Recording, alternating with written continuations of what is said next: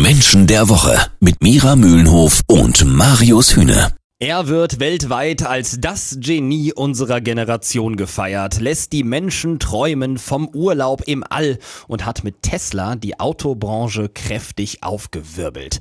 Jetzt baut Elon Musk eine Megafabrik Nähe Berlin, um dort Tesla bauen zu lassen. Es ist eine Chance für Deutschland, aber auch ein Schock für viele deutsche Autobauer. Was hat Elon Musk zu diesem Giganten werden lassen und ist der Typ eigentlich wirklich so ein Superbrain?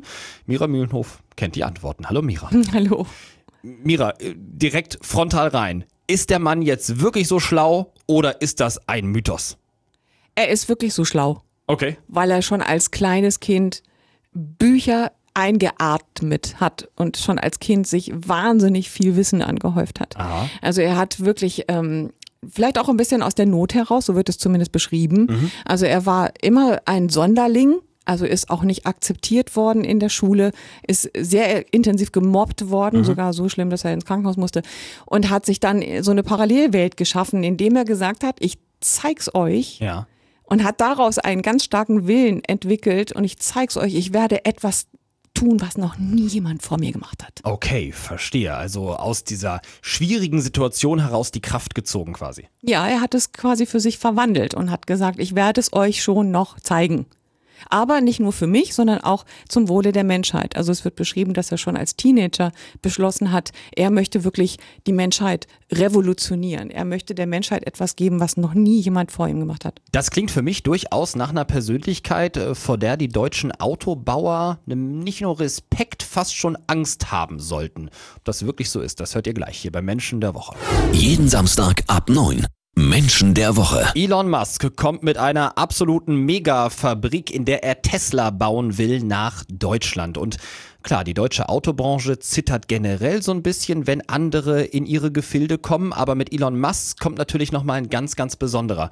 Mira, jetzt hast du gerade die Persönlichkeit schon mal so ein bisschen beschrieben und hast gesagt, der Typ ist am Kämpfen und am Kämpfen und am Kämpfen und am Kämpfen. Ja. Ähm, klingt für mich so, als könnten sich VW, BMW und Mercedes dick anziehen.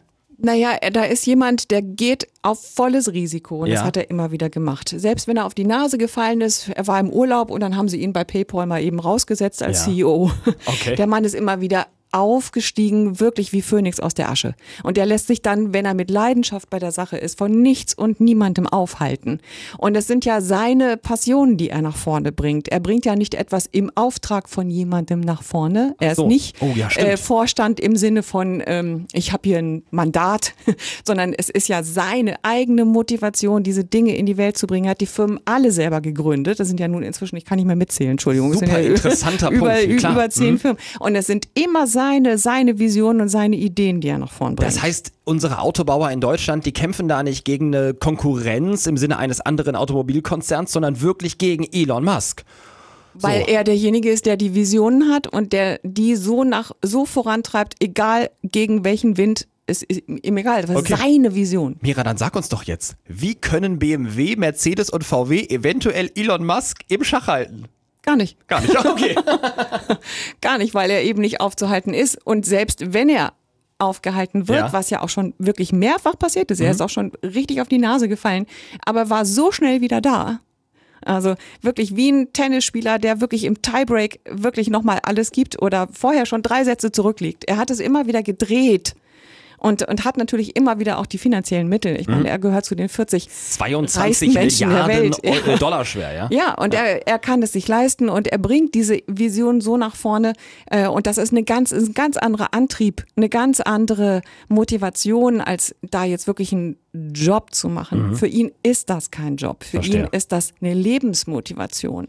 Und diese Vision, ich gehe nicht vorher von dieser Welt, bevor die Menschen nicht zum Mars geflogen sind, das ist einfach das, was ihn jeden Morgen wieder antreibt. Das ist eben nicht nur Tesla, sondern da stecken ja auch noch größere Visionen dahinter. Das heißt, du gehst fest davon aus, dass er auch mit Tesla, mit dieser neuen Megafabrik nahe Berlin, den deutschen Automarkt revolutionieren wird. ja, Vielen Dank, Anne Mira Mühlenhof. gerne.